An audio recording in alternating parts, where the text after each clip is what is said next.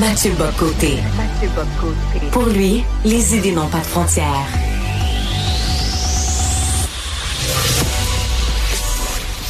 Au contraire, les idées mènent le monde. Réflexion, observation, échange, critique, solution.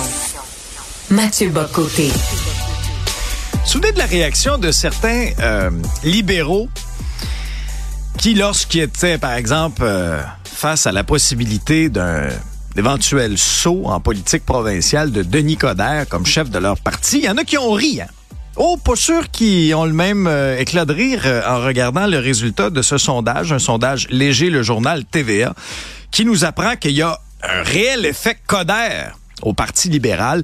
Pendant ce temps-là, dans les intentions de vote actuelles, c'est toujours Paul Saint-Pierre Plamondon qui est en première position avec 32 La CAQ et les autres partis euh, je vous dirais, font du surplace de Montréal. Je rejoins à Paris Mathieu Bock-Côté. Salut Mathieu. Bonjour. Il y a plusieurs volets intéressants dans ce sondage-là. Mais commençons peut-être par Paul Saint-Pierre Plamondon, qui euh, est en territoire majoritaire avec 32% Mathieu.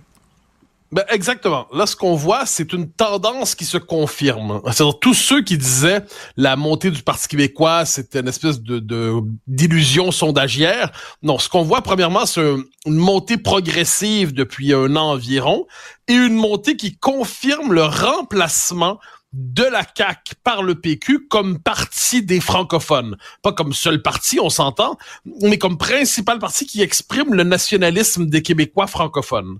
Ça, pour moi, c'est un élément absolument central parce que qu'est-ce que ça veut dire? Ça veut dire que désormais, dans l'esprit de plusieurs, eh bien, les souverainistes sont de retour. Et là, j'entends là, tout de suite le point d'interrogation les uns les autres en disant oui, mais l'indépendance est à 35% dans le sondage et pas tous les électeurs péquistes qui veulent voter pour la, euh, voter pour la souveraineté. Là, j'ai ayé simplement une vision un peu étendu dans le temps de ce qui s'est passé. Il y a quelques années, l'idée qu'un parti souverainiste soit premier, soit en condition d'accéder au pouvoir, soit capable d'accéder au pouvoir à court terme, c'était une illusion, c'était une lubie, au point même où des tas de souverainistes s'étaient tournés vers la CAQ en disant Bon, l'indépendance se fait pas, manifestement, mais on va contribuer dans une coalition nationaliste à la pousser un peu plus loin. Qu'est-ce qu'on voit en ce moment? Le Parti souverainiste est premier. Quelles sont les conséquences de cela?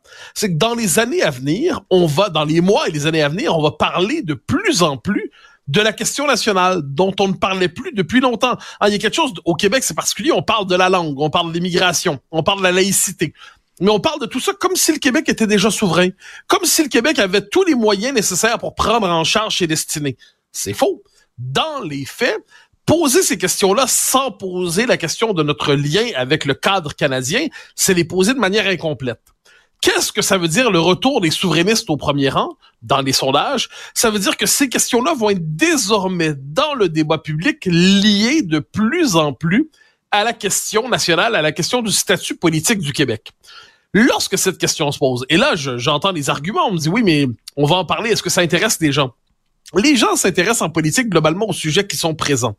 Moi, ce que je vois venir, la suite, en fait, c'est plus on va en parler, et plus les appuis à la souveraineté vont monter. Moi, quand j'entends dire le 35% d'appui à l'indépendance ou le 38% ça virait un peu, c'est le plafond. Non, mais le plafond peut monter. C'est tout sauf un plafond bétonné. C'est tout sauf un plafond qui ne peut pas éclater. Euh, il faut les appuis à la souveraineté varient dans l'histoire. Je l'ai dit il y a quelques années, l'idée des souverainistes au pouvoir était inimaginable. Là, qu'est-ce qu'on voit? Ils peuvent être au pouvoir. Donc, c'est quoi la prochaine étape dans l'année 2024, un peu début, début 2025 Des figures politiques, des figures importantes vont se joindre. C'est inévitable parce que le pouvoir a un effet attractif. Les gens vont se dire si je veux me faire élire en 2026, ben, c'est avec le Parti québécois que ça se passe. Et là, il y a des gens qui, dans leur liste de convictions, la première, c'était, je sais pas moi, c'était peut-être l'éducation, la santé, la laïcité, j'en sais rien. Mais cinquième, c'était souverainiste. Ils en parlaient pas souvent, ils prenaient pas le temps de penser à ça parce que la société ne dépendait plus d'abord de ça. Mais si on leur dit, tu dois te prononcer sur ça, mais là, qu'est-ce qu'on voit? La conviction remonte à la surface. Donc, qu'est-ce qu'on va voir dans la prochaine année, année et demie, je crois? De plus en plus de figures importantes vont rejoindre le Parti québécois et le rejoignant vont rejoindre en disant, ben, on le rejoint pour la question de la souveraineté.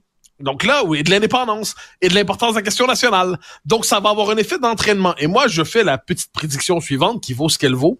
Dans un an, euh, quand on reprendra cette émission en le 7 février 2025, eh bien, l'appui à la souveraineté va avoir monté à 40, 41, 42, 43 peut-être dans les sondages. Ah oui, hein? Un cap ça, ça m'apparaît, c'est, c'est, je ne pas, pas que c'est certain, mais ça me semble probable et prévisible. Non, mais on regarde le tape, par exemple. Ah ben j'espère bien, j'espère bien parce que rien ne me plaît davantage que d'expliquer que j'avais raison avant les autres. C'est ma non moi je sais je suis là-dessus je, je, je, suis un vaniteux absolu en matière de prédiction politique. Jamais. Mais en échange, je, je, reconnais quand je me suis gouré. Ah, mais, cela, mais cela dit, sur le coup, donc je pense qu'on va avoir une remontée. Et quand ce, le cap symbolique du 40% va être franchi, une dynamique nouvelle va s'installer. Plus, par ailleurs, faut pas se tromper, là, la CAQ va être obligée de se répondre à ça. Quand la CAQ se battait contre les libéraux, c'était facile pour elle de donner l'impression qu'elle était nationaliste. Dire, si tu me mets dans un concours de sumo, je suis la demoiselle gracieuse. Mais si tu me places en société normale, je ne suis pas le plus mince et le plus délicat. Bon, mais de la même manière, la CAQ à côté des libéraux, ça avait l'air d'un parti ultranationaliste. Mais la CAQ, avec ses contradictions et ses, son écart idéologique entre d'un côté Drainville, Jean Barrette et de l'autre Éric Girard et puis euh, Sonia Lebel, et ainsi de suite, la CAQ elle-même va devoir répondre à la question nationale autrement que sur le mode « ça nous intéresse pas ». On peut bien dire ça nous intéresse pas, mais quand le Parti québécois dit nous ça nous intéresse, on en parle, on est premier dans les sondages, on est obligé d'en parler, la CAQ, sa position au début c'était les gens veulent plus en parler. C'était pas faux. Euh, ensuite, la CAQ s'est enfermée dans son choix stratégique en disant les gens veulent plus en parler, puis nous-mêmes on voterait non. Pourquoi on voterait non, disait François Legault? Parce qu'on peut pas se payer un troisième échec référendaire. Ça, c'était l'absence de logique absolue. C'est-à-dire, on va voter non pour pour éviter un troisième échec. Donc, on va participer au troisième échec. Ça, c'était absurde.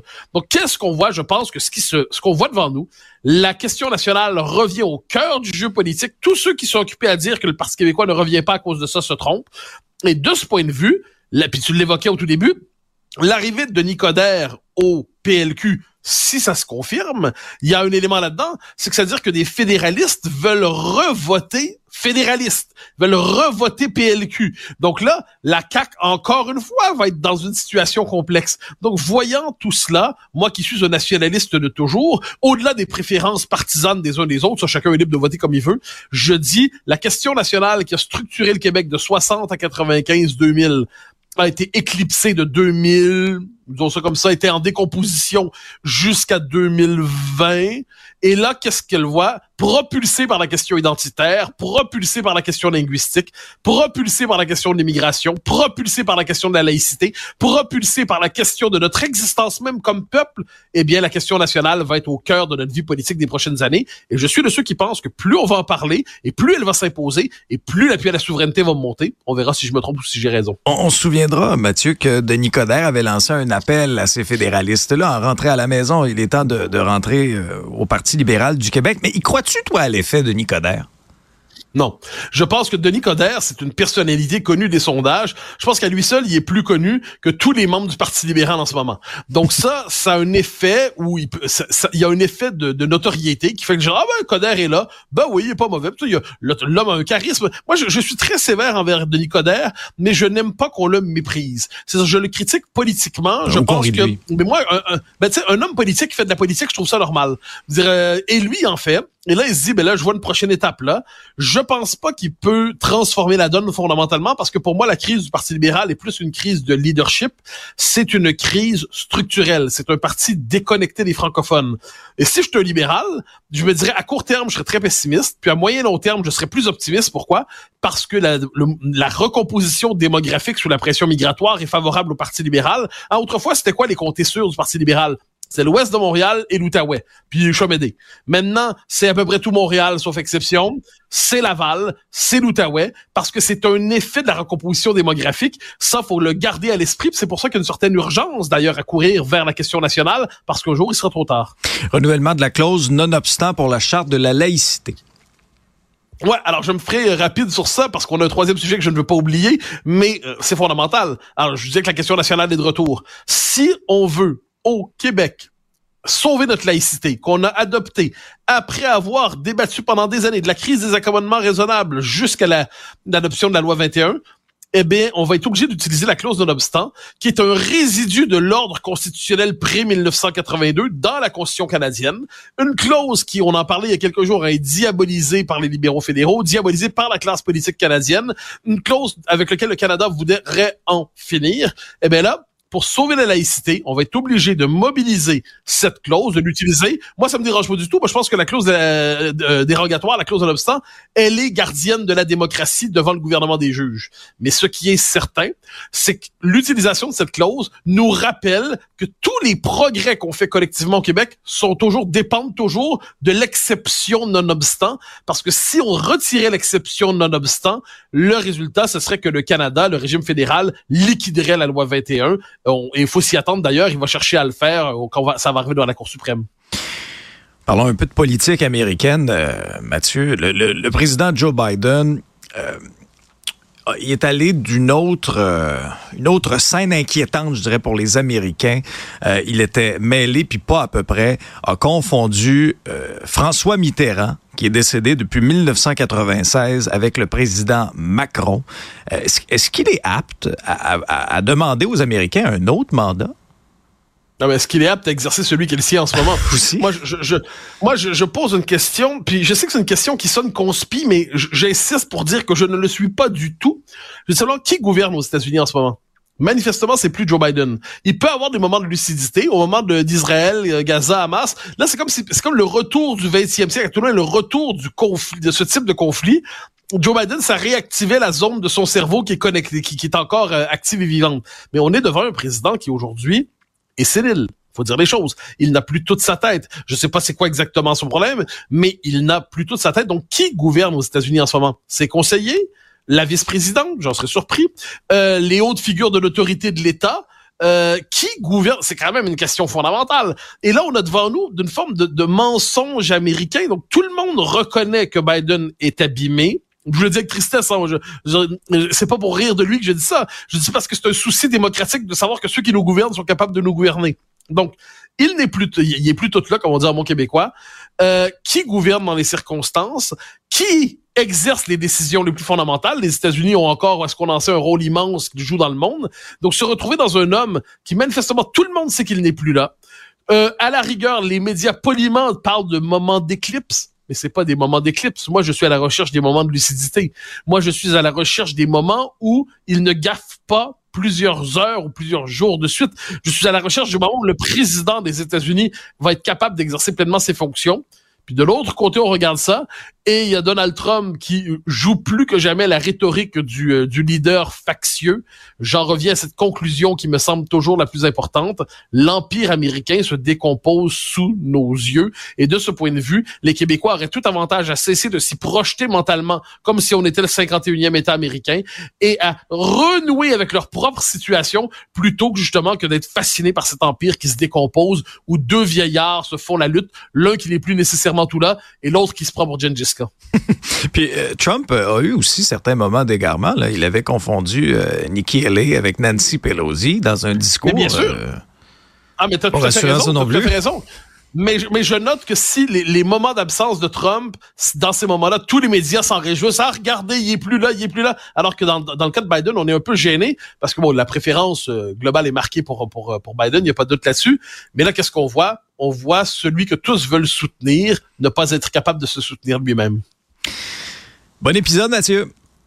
Merci, merci.